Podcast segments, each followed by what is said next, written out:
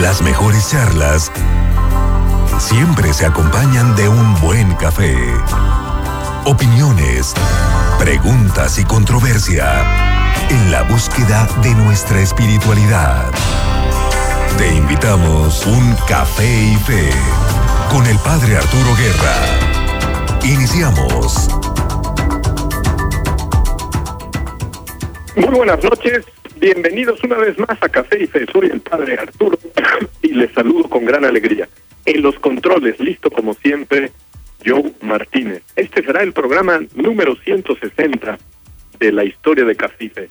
Nos tomaremos un café mientras platicamos a gusto de las grandes preguntas de la vida y de cosas importantes y valiosas que nos ayuden a vivir nuestra vida y nuestras temas a fondo. Y si el café no te gusta, ya sabes que un, té, un jugo un refresco o un vaso de agua pueden ser la solución. Estamos aquí no para que todos estemos de acuerdo en todo, sino para opinar y escuchar, intercambiar experiencias, enriquecernos mutuamente y aprender de los demás.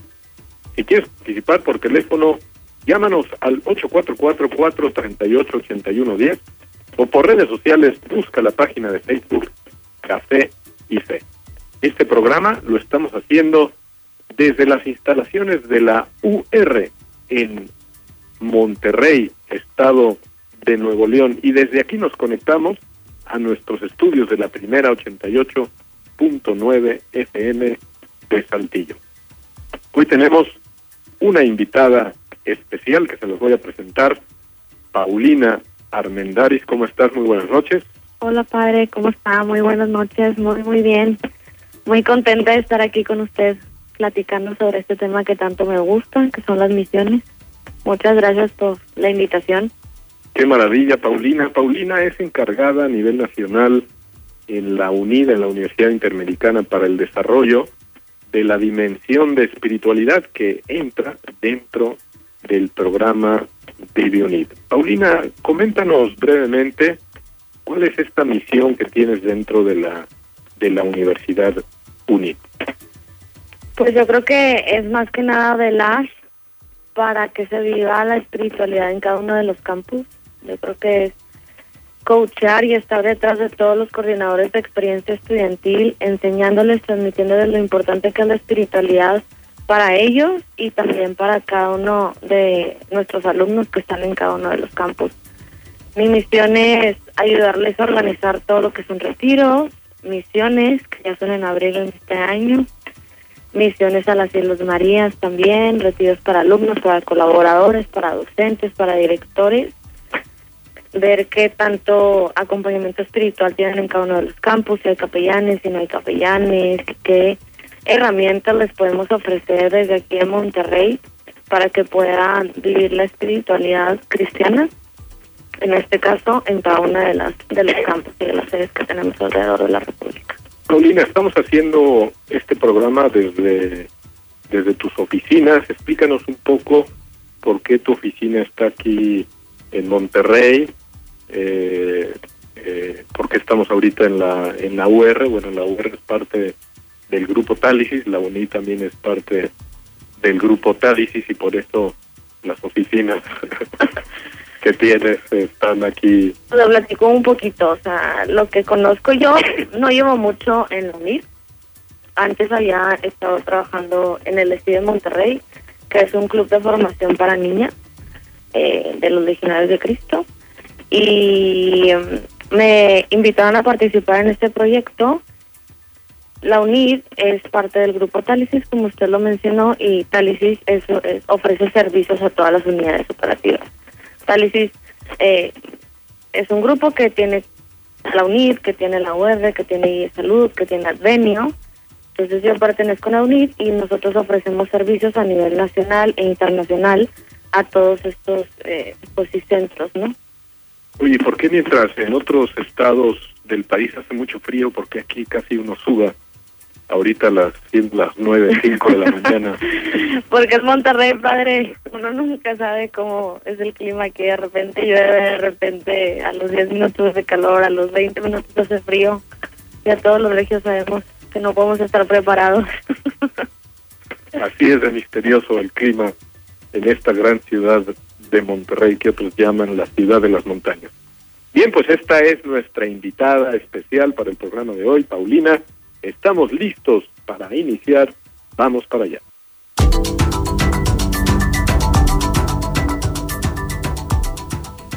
El tema de hoy es qué hacen jóvenes mexicanos ayudando en el continente africano. Y es que en su larga trayectoria ayudando a los demás, Paulina también ha estado presente algún verano, o ya nos contará cuándo, en África. ¿No será mejor ayudar cerca? ¿Cómo resolver el dilema si ayudar cerca o ayudar lejos? ¿Cómo se vive en África? ¿Cómo es su gente? ¿Cuáles son los retos más grandes que afrontan? ¿Por qué los mexicanos vemos África tan lejos? Esto es de lo que vamos a, a platicar. Y pues sin más, metámonos a esta pregunta nuclear, ¿no? Hay una objeción que se suele escuchar muchas veces eh, de personas que dicen, bueno, pero ¿para qué te vas tan lejos a ayudar si pues aquí alrededor hay un montón de necesidades? ¿Qué necesidad hay de irte a un país lejano y ayudar allá cuando aquí podrías uh, ponerte a ayudar. En el fondo de esta objeción, pues hay algo de, de razón, hay algo de razonable, hay algo de muy verdadero y, y, y, es esto, ¿no? O sea, de que realmente, si miramos a nuestro alrededor, sin necesidad de irnos lejos, hay muchas, hay muchas necesidades, ¿no? Pero al mismo tiempo, realmente en cualquier rincón del mundo se, se necesita, se necesita ayuda, ¿no? Y quizá no es eh, la solución no sea ponerlo en o o, sino a lo mejor hay que buscar la solución en otra perspectiva. Pero bueno, ¿tú qué opinas, eh, Paulina, sobre esto que te ha tocado hacer proyectos de solidaridad en lugares muy cercanos a donde tú vives, donde tú estudias, pero también te ha tocado involucrarte en proyectos de ayudar en lugares lejanos? ¿Tú qué opinas? Pues mira, primero quiero contextualizar un poco la audiencia. Este, para mí siempre fue un sueño irme a África. Desde que estaba chiquita mis papás me inculcaron, yo creo que desde los 10 años, irnos de misión, íbamos en familia misionera. Todas las Semanas Santas para nosotros era como parte de la tradición familiar de misiones. Entonces para mí ya era algo muy, muy casual, muy tradicional, que, que me gustaba y que disfrutaba, pero no era como, como, nunca me iba de misiones, algo extraordinario en mi vida, hacemos misiones los sábados. Entonces esto fue creando en mí una sensibilidad hacia las necesidades del otro, es decir, ¿qué necesita el otro? ¿Qué puedo hacer yo para salir de mí misma y, ayudar de la manera en que sea posible a los demás, ¿no? Entonces, a lo largo también de todas estas experiencias yo me fui desarrollando un poco, mucho espiritualmente, me hice más sensible de manera espiritual, me hice más sensible a las necesidades de los demás. Llego, me graduó de prepa, entro a universidad y mi sueño como que para muchas personas es irse a África, wow, misiones, qué padre. Y me coincido con un padre eh, también legionario que dice, Paulina, me quiero África, ¿te quieres venir? Y yo, pues, vámonos a África. No tenía dinero. no tenía nada, estaba, fue en el 2014, seguía estudiando, todavía me faltaba un año para graduarme. Y de repente me dice, bueno, esta chava que se llama Valeria también se quiere ir a África contigo, organicen, como puedan, necesitamos un grupo de más de 10 personas. Entonces, literal, empezamos a invitar a gente las que podían se venían, las que no podían no se, no, no, pues no se venían. Nos fuimos 16 chavos a África. Bueno, 14 éramos un grupo de 16 y dos padres con nosotros. Creo que si te va a construir, misiones. Creo que siempre el salir un poco de tu realidad personal, el salir un poco de, de, lo que estás habituada siempre te puede ayudar y te puede construir a generar nuevas experiencias y a ver a lo mejor otras realidades que pues nunca hubieras visto, ¿no? O sea, como la realidad de México y la realidad de África, sí, los dos viven mucha pobreza extrema, pero es muy fuerte lo que es allá, es muy fuerte ver a las personas que se mueren de hambre y sobre todo también ver la alegría que tienen en sus ojos, una inocencia en los niños, padres, o sea, unos ojos de los niños. Tan inocentes que no tenían nada. Y ni siquiera nos podíamos comunicar porque ellos hablaban suajili y nosotros hablábamos inglés o español pero con, con abrazos, con señas, con miradas, podrías a veces transmitir mucho más que lo que se podría transmitir con las palabras. La mayoría de los que nos hayamos ido, la verdad es que siempre, ya nos habíamos ido antes de misiones aquí en México. O sea, muchos ya teníamos experiencia misionera de alguna u otra manera, en Semana Santa, o también misiones humanitarias construyendo, pero ya habíamos estado en constante contacto con la necesidad del otro, con personas de alguna manera vulnerables o con alguna carencia. Entonces ya todos teníamos alguna experiencia, no fue así como que me voy porque quiero hacer un checklist en mi vida, de que me fui a misiones a África, quiero tomar fotos, sino fue porque realmente queríamos tener una experiencia más, pues sí, yo creo que también un poco más fuerte, ¿no? Y, y, sabiendo que pues siempre iba a ser algo que nos iba a poder construir a nuestra vida, ¿no? Sí, sigue pues estando en el aire este dilema de si conviene ayudar siempre cerca, de mejor no irnos lejos, o si por lo contrario siempre irnos a, a lugares muy lejanos y olvidarnos de ayudar aquí.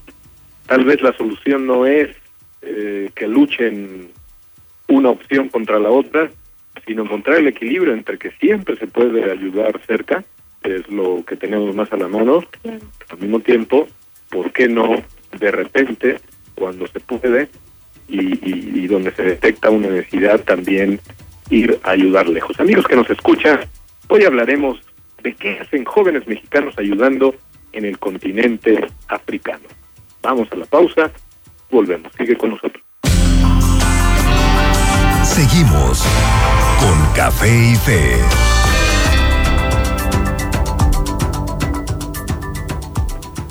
Ya estamos aquí de nuevo en Café y Fe y tenemos ya en la línea a Roberto para ponerle el azúcar al programa de hoy. Roberto, buenas noches. Buenas noches, padre. Qué gusto saludarte desde tu tierra donde naciste. Sí, qué padre, ya en mi tierra Monterrey. aquí estamos jugando la gota gorda. Tal cual, literalmente. Bueno, Roberto, pues adelante con tu sección. Perfecto. Bueno, el azúcar, es decir, la canción de esta semana, se llama Nada valgo sin tu amor y es de Juanes. Y vamos a escucharla.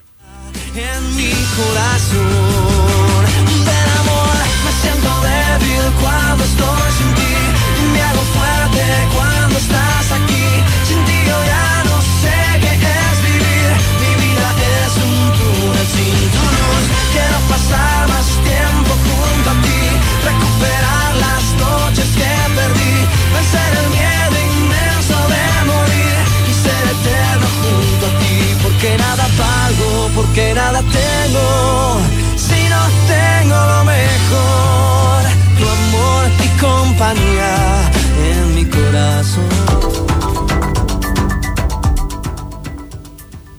Bueno, es una canción que se puede relacionar eh, muy fácilmente con el amor de Dios que tiene hacia nosotros. Pues este amor eh, no nos sentimos débiles sin él. Perdemos el sentido de la vida y esto se convierte fácilmente, o sea, si no tenemos el amor de Dios, en un túnel sin luz. Por lo que podemos decir cuando hagamos oración estos versos de la canción. Quiero pasar más tiempo junto a ti, recuperar noches que perdí, vivir, perdón, vencer el miedo inmenso de morir y ser eterno junto a ti. Porque pues al final nada valemos y nada tenemos si no tenemos lo mejor, que es el amor y la compañía de Dios en nuestro corazón. Y esa es toda la reflexión que hay. Roberto, muchísimas gracias. Muy bien escogida la canción. Y ya gracias a usted, padre. Azúcar en el café. Que estés muy bien. Igual. Y ya también para ponerle la crema al programa de hoy, una cita de Don Quijote. Vamos a, leer la primera referencia de la primera página que hace de Cervantes sobre algo que tiene que ver con Dios, con la fe, con el cielo. Lo hace de manera simpática porque es cuando está describiendo cómo Don Quijote al leer estas frases rebuscadas, complicadas de las novelas de caballeros, cómo él trataba de entenderlas y de tanto forzar el, el cerebro se le se le vino a secar, ¿no? Pero la, la frase que que estaba intentando desentrañar es la siguiente. Creo que no lo lograremos desentrañar porque la verdad sí que está muy rebuscada, donde dice, y también cuando leía los altos cielos que de vuestra divinidad divinamente con las estrellas os fortifican y os hacen merecedora del merecimiento que merece la vuestra grandeza. Obviamente lo que está haciendo aquí Cervantes es reírse a carcajadas irónicamente del lenguaje que usaban muchas de esas novelas eh, caballerescas. Quedémonos con que esta frase es la primera de toda la obra del ingeniero Hidalgo Don Quijote de la Mancha, donde se hace una mención de algo que tiene que ver con la fe, los altos cielos, que de vuestra divinidad divinamente con las estrellas os fortifican. Bien, volvamos al tema de nuestro programa de hoy, resumiendo el dilema de si solo ayudar cerca, solo ayudar lejos, creo que hemos encontrado la solución y es que no hay que hacer que se peleen, sino que los dos son compatibles. Es cierto que existe un peligro de alguien que se dedicara a ayudar solo lejos y que cuando volviera fuera otra persona y fuera un desgraciado y no ayudara a quien tuviera a su lado. Pero quien ayuda cerca y se va a ayudar lejos, pues ¿por qué vamos a decir que está mal? ¿Estás de acuerdo, Paulina, en esta solución final? Sí, totalmente. ¿Por qué limitar a la persona?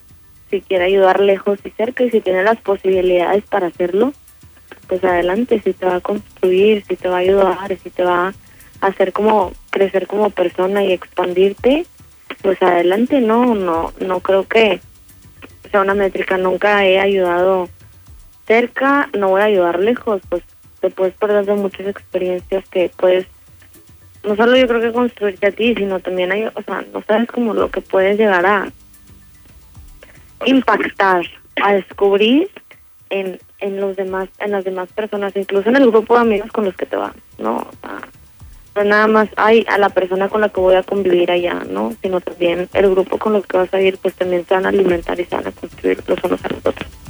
Hace rato, Paulina, también comentabas que cuando uno se va lejos y cuando se va en este plan de, de ayudar, de, de hacer algo positivo por personas necesitadas, se descubren mundos nuevos, horizontes que nunca antes habías eh, contemplado, modos de ser, eh, culturas muy distintas, modos de reaccionar, modos de pensar, ¿no? Y si hay mucha gente que cuando hace turismo en lugares lejanos llega y, y cuenta todo lo que aprendió de esas culturas nuevas, mm, ¿estás de acuerdo que cuando uno va no de turista, sino a ayudar el descubrimiento del corazón humano de esos seres humanos que están muy lejos puede ser mucho más grande eh, eh, ese descubrimiento que, que haces y por lo tanto es algo que vale la pena, que te hace a ti mejor persona y que luego te traes ese conocimiento a, a, donde te mueves y a donde vives. ¿Estás de acuerdo?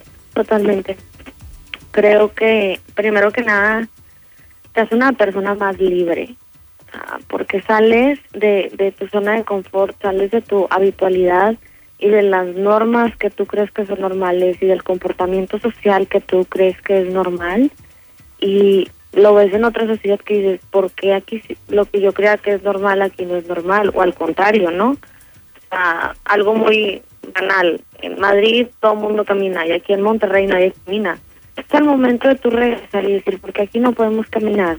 Y tú empiezas a caminar, creo que te vas haciendo una persona más libre, que dejas de depender de ciertas cosas, ¿no? Es un ejemplo como muy banal, pero creo que es igual. O sea, creo que dices, híjoles, aquí en mi sociedad o en mi historia, yo creo que necesitaba A, B, C, D y D. Y me doy cuenta que allá no necesita ni A, ni B, ni C, ni D. Entonces creo que yo tampoco lo necesito. Y fuera, sumergida en otra, en otra sociedad, porque nos sumergimos en la sociedad de, de, bueno, por lo menos en África vivimos como ellos vivieron un poco, ¿no? Te das cuenta que no necesitas muchas cosas para vivir, entonces te vas haciendo más libre, te vas haciendo también una persona más sencilla. O pienso que necesito es para mi autoestima o para mi vida y allá no necesitan tantas cosas, entonces también a nivel emocional y emotivo, pues yo pienso que te vas haciendo como una persona más libre, ¿no? Como conviviendo, pues sí, con, con otras culturas que no piensas como tú piensas. Entonces hay como un ¿por qué piensas de esta manera? Porque a veces a lo mejor nunca te has preguntado tu forma de comportarte, porque todo el mundo aquí nos comportamos así. Y al encontrarte con el otro que no se comporta como tú te comportas y que esa conducta es normal en donde ellos están, pues que es lo normal, ¿no? Lo que él hace, lo que yo hago. Paulina, vamos a ponerle coordenadas a esta experiencia que tuviste en el 2014 en tu viaje y tu misión a África. Explícanos primero qué país fue. Eh, como siempre los mexicanos vemos África muy lejos, es muy probable que ya ni nos recordemos en qué lugar del mapa de África está este país. Y luego trátanos como de llevarnos a la región donde estuviste, al pueblito donde, donde estuviste, fin, ponerle coordenadas para echar a volar la imaginación. Bueno, pues nosotros nos fuimos al país de Tanzania. Tanzania es un país que está al sur de África, un poquito al sureste de África. Está bajo de Kenia y está arriba de Mozambique colinda a la izquierda con Congo y a la derecha hay mar. Entonces, ¿cómo lo pueden identificar? Kenia es un lugar donde hay muchos safaris y Tanzania también es un lugar donde hay muchos safaris. Entonces, en la frontera de Kenia y Tanzania hay mucha migración de animales. Los, los animales, por eso hay tantos espectáculos. Vámonos al safari porque ahí los animales emigran en ciertas, migran, perdón, en ciertas épocas del año. Entonces, es un espectáculo que muchos pueden ver, ¿no?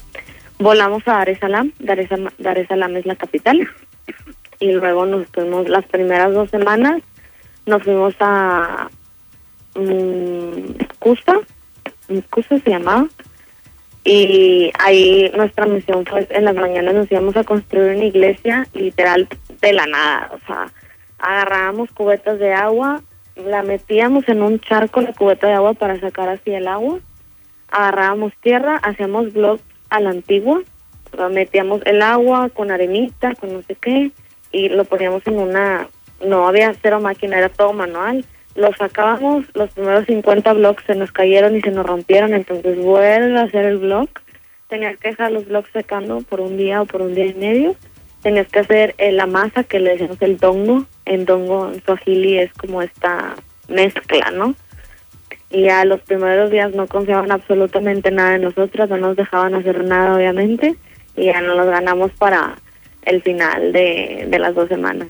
El, el jefecillo como de, de, los albañiles era el jefe como de la familia, entonces era babu que significa como abuelo. Entonces era el que nos decía, pues sí puedes hacer esto, pero no puedes hacer esto, y ahí vas como subiendo un poquito a poquito de nivel. Primero traías el agua, luego se hacían los blocks y luego ya podías poner la mezcla entre bloque y bloque. Qué interesante. Entonces, esto estaba de la capital Dar es Salaam, la podemos imaginar en medio del mapa de la capital. Bueno, por ahí, ¿no? Y, y, lo de la capital, ¿cuánta distancia o en qué medio de transporte pudieron llegar hasta el lugar de las misiones? De lo que te acuerdes, porque obviamente esto pasó hace cinco años. sí pasó hace poquito tiempo.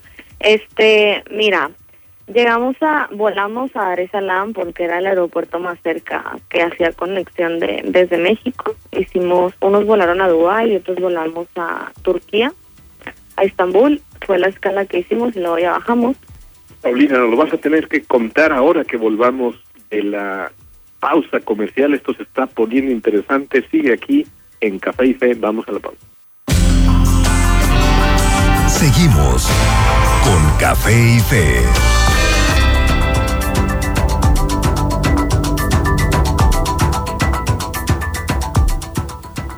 Ya estamos aquí de nuevo en Café y Fe. Agradecemos a Susi Rodríguez y Angélica Gaez que se han conectado a la página de Café y Fe de Facebook y le han dado me gusta a la publicación del tema de hoy. También tenemos un mensaje de Vanessa que nos escribe de Guadalajara y dice, muy interesante padre, ahora que está de moda, irte para allá, yo lo he pensado.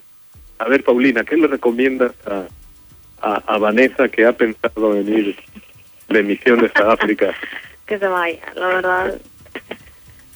Creo que no son experiencias que están a la vuelta de la esquina, no son cosas que puedes hacer todos los días, entonces si tienes inquietud es por algo. Y si lo trae en la mente es por algo. Y si tiene las capacidades pues son económicas porque pues si necesitas dinerito para irte pero lo puedes conseguir. A mí mis papás no me dieron nada de dinero. Bueno creo que al final me dieron como poquito ya que estaba allá pero yo conseguí mi vuelo de avión yo conseguí todo entonces cuando se quiere se puede se quiere ir que se vaya claro que sí pues ahí está el consejo que da Paulina a Vanessa y si es casada, ¿por qué es casada?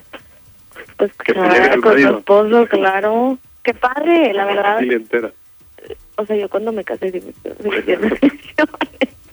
Digo, Así igual y yo porque llevo misiones toda mi vida, pero pues si lo vi de ejemplo mis papás que se fueron de misiones y tengo ejemplo de mis formadoras que están casadas, unas no tienen hijos y se siguen yendo de misiones, pues no creo que sea una limitante, al contrario, que creo que también como pareja qué bonita experiencia poderla vivir juntos y les gusta a los dos, ¿no? Así es. También tenemos unos audios que nos ha enviado Fer. Fer es una amiga de Paulina que también ha hecho una experiencia de misiones en África, en un país distinto. Ella se fue a Zambia, ¿verdad, Paulina? Sí, se fue a Zambia. Yo me fui con un grupo de Valia, que es un centro aquí en Monterrey que ofrece un diplomado en ética empresarial y que tiene programas sociales. Uno de los brazos de Valia es que tú haces tu diplomado empresarial, de ética empresarial y tienes la oportunidad de hacer acciones sociales. Hay misiones a Haití, hay misiones a África, hay misiones mayas, hay muchos, pues, a la India también. Eh, pero eh, yo estudié en la UDEM, entonces en la UDEM también ofrece el programa de irse a África en verano. Y Fer se fue en ese programa de la Universidad de Monterrey. Ok, perfecto. Entonces les vamos a poner algunos de estos audios que nos ha hecho llegar eh, eh, que ha querido ser participante de este modo de este programa. Vamos a los audios. Hola Pau, mil gracias por invitarme. Mira, a mí la misión más grande de este viaje en África y lo que más me dejó a mí fue agradecer. Agradecer por todo lo que tengo, por mi familia, por mi hogar, por mis amigos, porque allá la verdad es que vi una realidad que nunca había visto, fue un shock cultural impresionante. Yo no me esperé a ver lo, lo que vi, que era demasiada pobreza, mucha gente que se quedaba hasta sin, sin comer en su día a día. Pero algo positivo de esto fue que ellos, sin tener nada, ellos eran felices. Ellos todo el tiempo estaban bailando, estaban brincando con los tambores, te sacaban una sonrisa. Yo creo que siento que yo no aprendí sin ellos. O sea, sin los niños y sin las señoras y sin los señores que yo conocí, este viaje no hubiera sido igual. Al contrario, ellos a mí me enseñaron tantas cosas y entre ellas fue agradecer y, poder valorar todo, todo lo que tengo. Eso fue lo que más me marcó en mi viaje a África. Y lo que descubrí de Dios en una de las personas con las que trabajé fue con una señora. Yo visité una comunidad en Sopu, África, en Zambia, que fue el país al que me tocó ir. Entonces yo en ese pueblo me tocó conocer a una señora. Ella, bueno, ella es como la, la que organiza, ¿verdad? Como todo lo del pueblo, que las actividades, en la misa los domingos, ella se encarga de la logística, ella se encarga de, pues, conseguir recursos para poder sustentarse. Ella es la que marcha todo el, el pueblo. Entonces ella me enseñó a que no importa en la circunstancia en la que vivas, tienes que ser fuerte y confiar en Dios, confiar en que a pesar de que tus, tu vida no quiere como tú quieras que gire, que Dios está contigo siempre y que Dios es tu mano derecha para que tú puedas seguir adelante, para que tú, tú te puedas motivar. Entonces, ella me dejó eso de sacar a lo positivo. Ellos siempre, los niños, la gente estaba contenta. A pesar de que vivías en una circunstancia difícil, siempre estaban alegres. Entonces, eso me dejó mucho me dejó bastante el, el poder ser felices, no importa en la circunstancia en la que vivas. También me dejó muchísimo mis amigos con los que me fui. Creo que mis amigos fueron una herramienta bastante eficaz y súper valiosa para mí porque ellos hacían de mí una persona mejor. O sea, ellos realmente como hacían que nos motivábamos todos los días, de que si yo tenía flojera un día, bueno, me decían, no, Fer, dale, tú puedes, o que estaba cansada de que no, Fer, vámonos, ándale, vamos a cantar, vamos a bailar, o hacer lo que sea que se nos ocurriera en ese momento. Entonces eso fue lo que más también en, encontré a Dios, ¿no? Encontré a Dios en mis amigos, en, con los que me fui, encontré a Dios en los niños, en la gente. Era impresionante la felicidad que yo encontré en mi viaje a África. A mí me tocó ir a dos pueblitos en Zambia, África. Uno era Mongo, que es un pueblo más grande con su súper, con coches, ¿verdad? Era un, pueblo normal, obviamente con, con, bajos recursos y me impresionó muchísimo la calidad de vida en la que todos viven, pero que a pesar de eso le sacan lo positivo siempre. Y el otro pueblo al que me tocó ir fue en Sopu, que es una comunidad súper chiquita, es una tribu literalmente, hay chocitas y hay arena, o sea, árboles, estás en una jungla literalmente. Y me encantó poder vivir esta experiencia que me marcó demasiado y que marcó un gran parte de aguas en mi vida, un antes y un después de, de esta experiencia que viví hace tres años que me fui a África.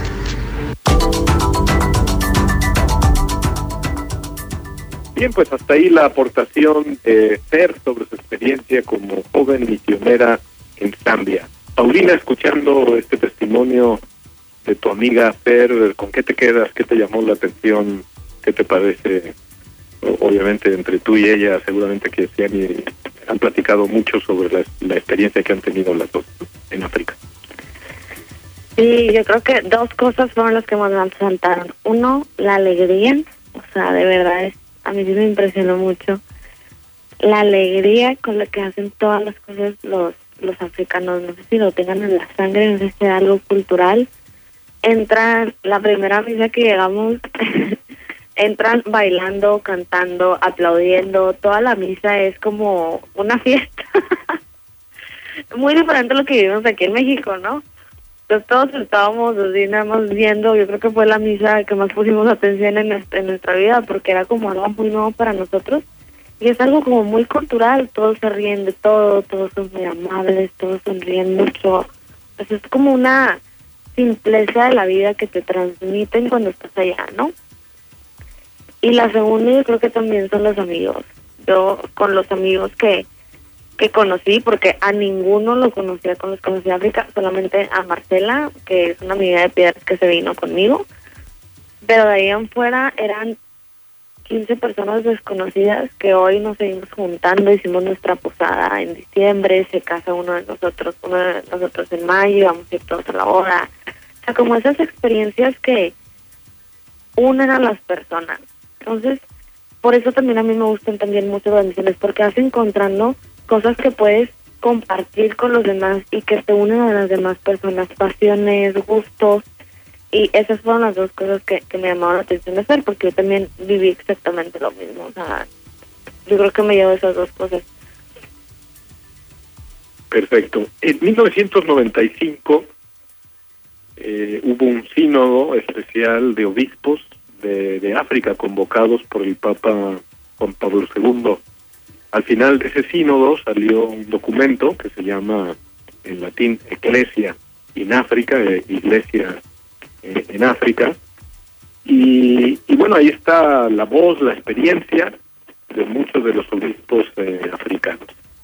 Voy a leer, Paulina, para que tú lo, lo comentes, un pedacito donde ellos cuentan qué es lo que detectan de las cosas bonitas, positivas de la cultura de las culturas africanas. Uh -huh. Dice en el número 43 de este documento, las culturas africanas tienen un agudo sentido de la solidaridad y de la vida comunitaria. No se concibe en África una fiesta que no sea compartida con todo el poblado.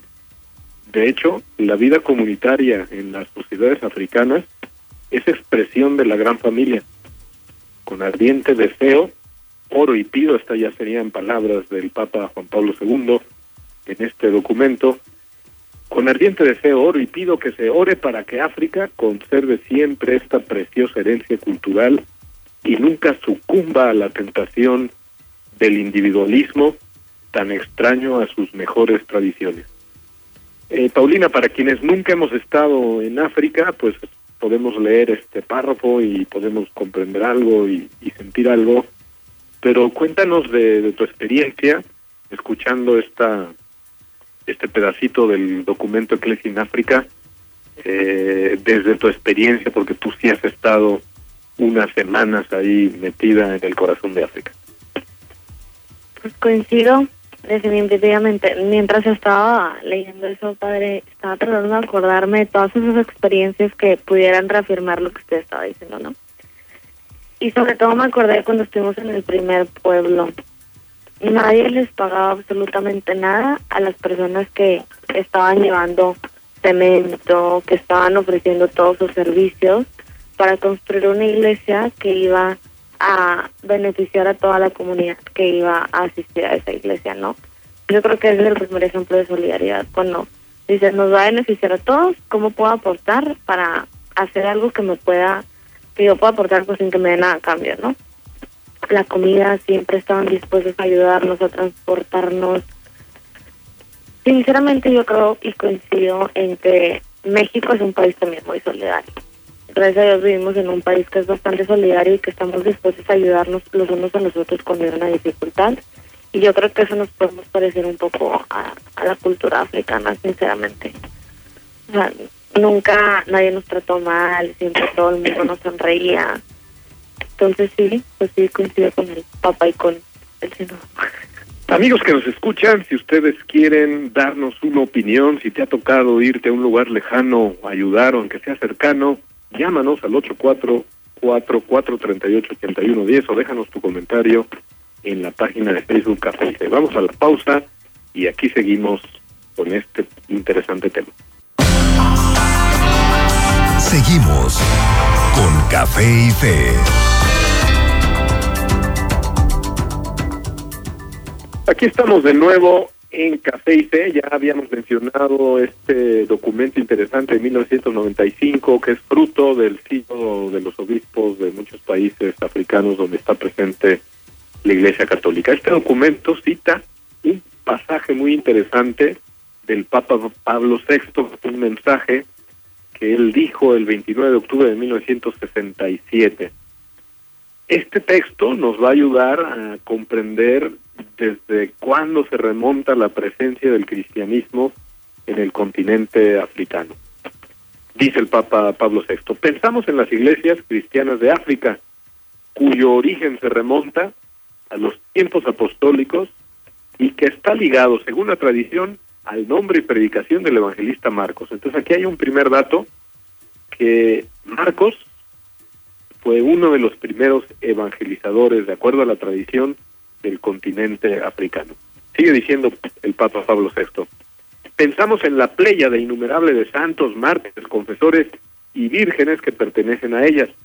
En realidad, desde el siglo II al siglo IV, la vida cristiana en las regiones del norte de África fue muy intensa e iba en vanguardia tanto en el estudio teológico como en la expresión literaria.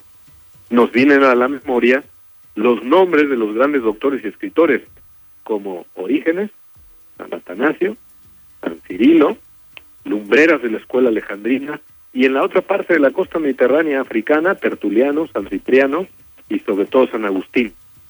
A lo mejor nosotros pensamos San Agustín y lo, y lo asociamos a Europa, pues no, San Agustín es un obispo africano. Sigue diciendo el Papa Pablo VI, una de las, San Agustín, una de las luces más brillantes de la cristiandad. Recordemos a los grandes santos del desierto, Pablo, Antonio, Pacomio, primeros fundadores del monaquismo, difundido después, siguiendo su ejemplo, en Oriente y Occidente. Bueno, con esto hacemos un repaso muy rápido de lo que es la historia del cristianismo, sobre todo los primeros siglos en el continente africano. Bien, Paulina, mm, siguiendo con tu experiencia en Tanzania, en esas misiones, Cuéntanos eh, primero qué extensión tuvo total la, misión, si fue un mes y tres semanas, dos semanas, una semana, y después cuéntanos también, participanos un poquito de cómo era el día a día en tu misión. Ya nos has contado que al inicio se dedicaron mucho a la construcción, pero ¿cómo sería el día a día en la misión? Muchas de nuestras misiones era real que teníamos la barrera del lenguaje. Ahí en Tanzania hablan suajili y a pesar de que pudimos aprender algunas palabritas, pues la comunicación no se puede construir con algunas palabritas, ¿no? Eran palabras que ocupábamos para comunicarnos. Magi era agua, dongo era dongo, dongo. Señor, por favor, ayúdeme a hacer la mezcla porque ya se me acabó y no podemos ir construyendo. Pero la primera, duramos cuatro semanas de misiones. Este fue un mes que estuvimos en África y luego tuvimos la oportunidad, gracias a Dios, de irnos de vacaciones. Fuimos a, a un safari porque estábamos en tiempo, ¿no? Pero en estas dos, dos semanas estuvimos en, en, un, en una comunidad y las otras dos semanas estuvimos en otra comunidad. En la primera comunidad íbamos y construíamos, en las dos comunidades construimos iglesias, pero en una comunidad había la iglesia era de palos, no había absolutamente nada, pero tenían un cuadro de la Virgen de Guadalupe, súper bonito.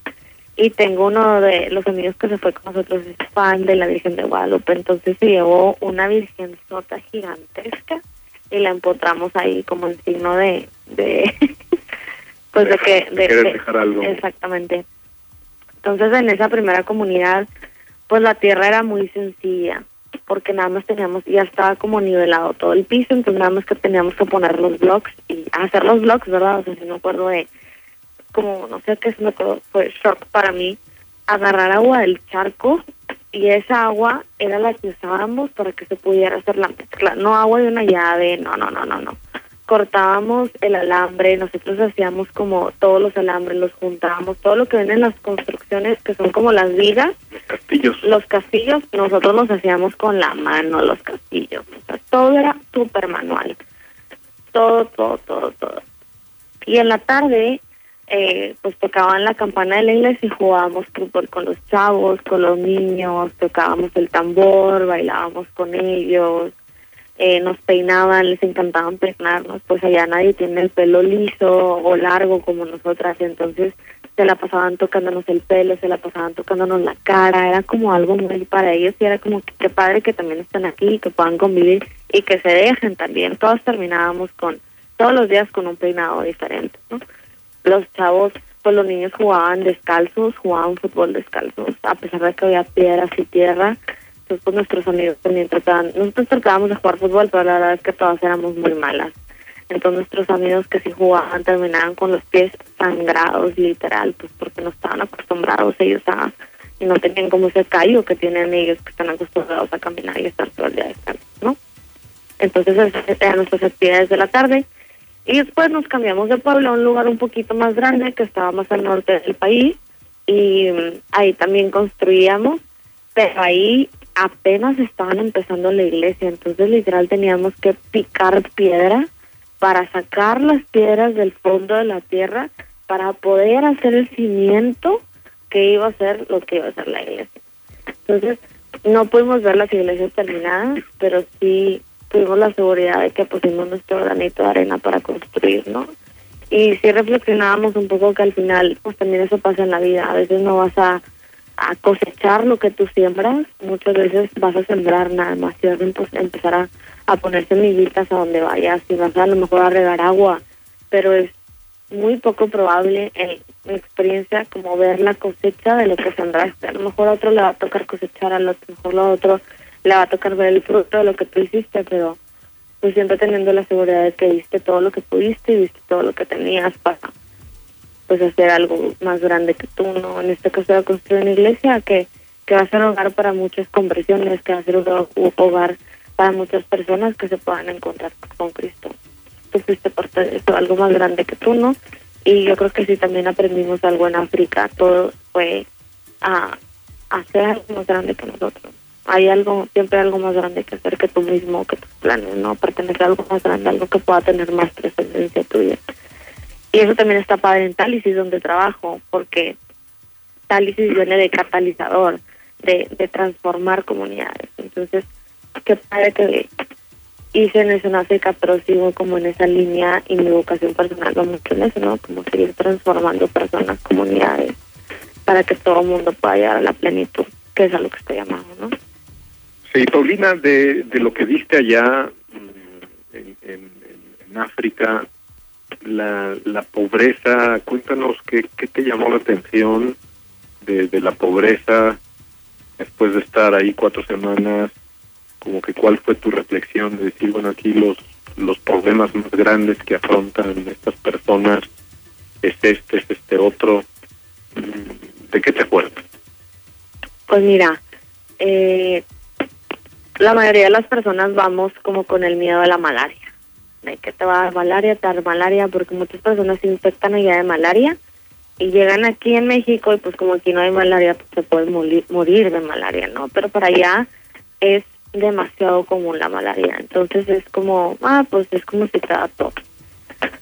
Pero no hay medicinas, no hay acceso al servicio médico que tenemos nosotros aquí. No me acuerdo exactamente de la enfermedad, pero es una enfermedad muy común que tenemos nosotros aquí. No me acuerdo si fue gripa, si fue algo demasiado común, pero nos tocó un velorio de una chava que se enfermó tipo de gripa no había medicinas para curarse. y ¿Tifoidea? ¿No era tifoidea? ¿Alguna cosa? A lo mejor algo así, no me acuerdo exactamente qué enfermedad era, ahorita justo como que se me vino a la mente la memoria, pero se murió. En tres días se murió porque no tenían los medicamentos necesarios para... Entonces sí fue como decir, wow, la, el acceso que nosotros podemos tener, por lo menos aquí en Monterrey, en las ciudades un poco más civilizadas, ¿no? Porque entiendo también que en México pues sí hay muchas comunidades que no tienen acceso a eso, ¿no? pero sí fue como un llamado a, híjole, pues agradecer por lo que tengo y también yo que estoy haciendo para que las demás personas puedan acceder a ciertas cosas que yo tengo la facilidad de acceder, ¿no?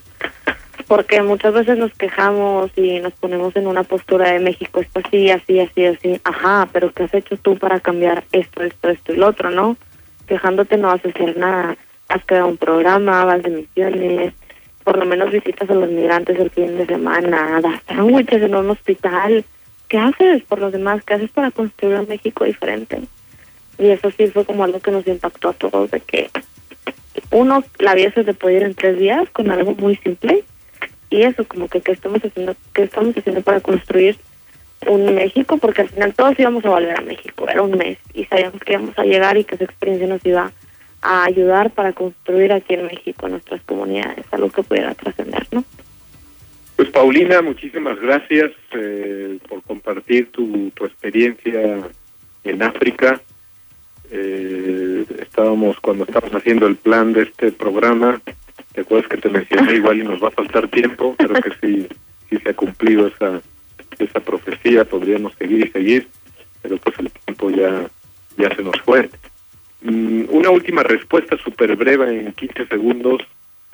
Si quienes no hemos ido a África la vemos todavía muy lejana, ¿tú sigues viendo África así lejos como nosotros la vemos? Definitivamente no. Vivimos en el 2018, padre. Si te quieres ir, te puedes ir. Hay becas, hay programas, Sé que los jesuitas tienen programas que aceptan a muchos voluntarios. Una amiga se acaba de ir un mes con todos los refugiados cerca de, de, Egipto. Eh, la ves la ves cerca y se puede ir a África. Pues muchísimas gracias, Paulina. Como conclusión final, vamos a agarrar otro pedacito de ese documento de Iglesia en África que dice, el amor redentor del Dios abraza a la humanidad entera, a toda raza, tribu nación por tanto, abraza también a las poblaciones del continente africano.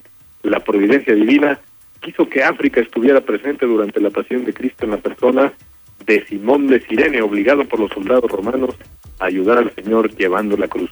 Muchísimas gracias, muy buenas noches, que Dios les bendiga. Hasta el próximo martes.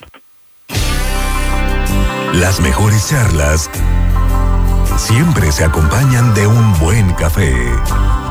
Opiniones Preguntas y controversia en la búsqueda de nuestra espiritualidad.